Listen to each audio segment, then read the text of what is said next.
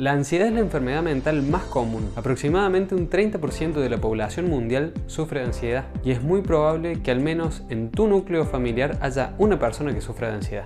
Lo cierto es que la ansiedad evolucionó de una emoción útil. Hace bien vivir con un poco de ansiedad. Pero ¿por qué tantos nos sentimos así y qué podemos hacer al respecto? Eso vamos a ver hoy en este video.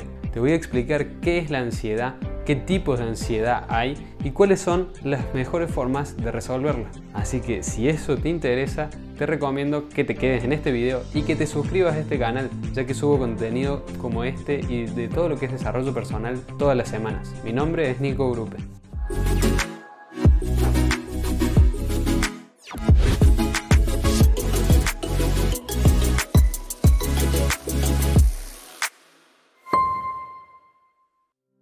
La verdad es que somos seres muy inteligentes las personas, tanto así que pudimos movilizar la misma fisiología que genera la ansiedad a nuestra rutina diaria. Normalmente la ansiedad se mostraba en nuestro cuerpo para poder salvarnos cuando nos enfrentábamos a una fiera en la selva, pero hoy la aplicamos a las cuentas que tenemos que pagar, a los exámenes que tenemos que rendir. Hay mucho tráfico y voy a llegar tarde y me genera ansiedad. Y la relación en todos esos casos es que estamos llenos de miedo, angustia y ansiedad. Y como dije, normalmente en una situación prehistórica en el medio de la selva, esto sería muy útil porque la ansiedad con el miedo, con la angustia, nos va a permitir que escapemos. El problema es que de las cosas de nuestra rutina diaria no podemos escapar, pero nuestro cuerpo responde igual a que si nos estuviera atacando un león. Pensémoslo por un segundo, los síntomas de la ansiedad son eh, que te acelera el ritmo cardíaco, se te tensan los músculos, tenés dolor de estómago, hay sensaciones de hormigueo, tenés la boca seca y hasta incluso no querés o no podés tener sexo. En nuestro cerebro tenemos una amígdala que es la que genera la la, ansiedad severa y esta es muy sensible y se activa rápidamente ante una sensación de adrenalina. Y el problema está en que la parte lógica del cerebro no la puede controlar esa amígdala. Están separadas, son partes distintas del cerebro. Por eso es que podemos saber, che, pero esto no es más que eh, ansiedad. Y seguís con ansiedad. ¿Por qué? Porque son dos campos distintos. Y cuando no la podemos controlar y la ansiedad empieza a formar parte de nuestro día a día, ahí estamos hablando de un desorden de ansiedad. Y como te dije al principio de este video, hay distintos tipos de ansiedad y estas se agrupan por los miedos que las involucran. Miedo catastrófico, miedo de evaluación, miedo de pérdida de control y miedo a la incertidumbre. Los miedos catastróficos son la creencia de que algo muy malo va a pasar. Por lo general acá hay ansiedad por separación y también aparecen las fobias, como la aracnofobia, por ejemplo. En el miedo a la evaluación encontramos la ansiedad social, que es el más común, un miedo persistente y debilitante a ser observado y juzgado. Y también acá está el mutismo selectivo, el no poder hablar en ciertas situaciones o circunstancias. Después está el miedo a perder el control, que es una gran parte del trastorno de pánico. Esto es temer a la pérdida de control de nuestro cuerpo, de nuestras capacidades ante un ataque de pánico. Y por último el miedo a la incertidumbre, el no saber qué es lo que va a pasar. Y acá es donde aparecen los famosos TOCs, famosos por sus rituales que nos generan. Contar objetos varias veces, revisar cerraduras o llaves de luz, o apretar las manos un número específico de veces. Todos estos rituales se hacen por miedo a que algo malo vaya a pasar si no hago yo mi ritual. Y esos son síntomas de ansiedad. Pero ¿cómo llegamos a tener ansiedad? Es cierto que puede ser hereditario. También puede ser por una cuestión química. Si tenés bajos niveles de serotonina, hay muchas chances de que generes ansiedad y depresión. Y también podemos tener ansiedad por eh, experiencias traumáticas. Hay que entender que nuestro cerebro es muy bueno conectando cosas. Si alguna vez íbamos caminando por la oscuridad y de repente alguien o algo nos asustó, muy probablemente no volvamos a querer caminar por la oscuridad, ya que lo asociamos con ese miedo a que nos asusten. Y últimamente la ansiedad es algo más y más común en las personas.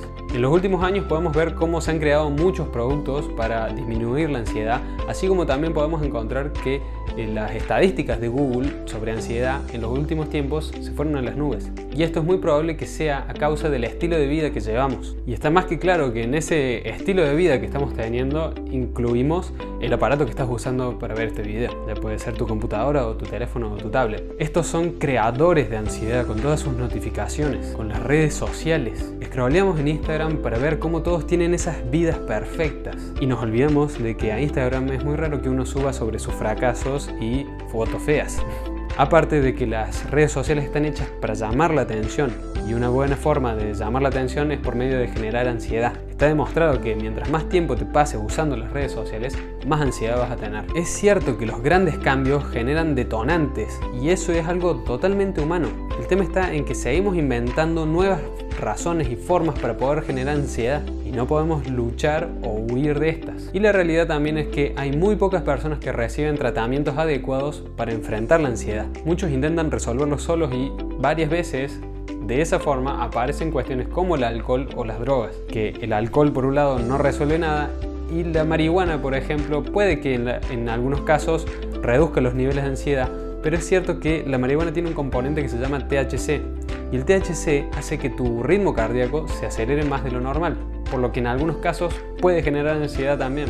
Otra forma de resolverlo puede ser por medio de hacer ejercicio, usar el ejercicio para liberar tensión.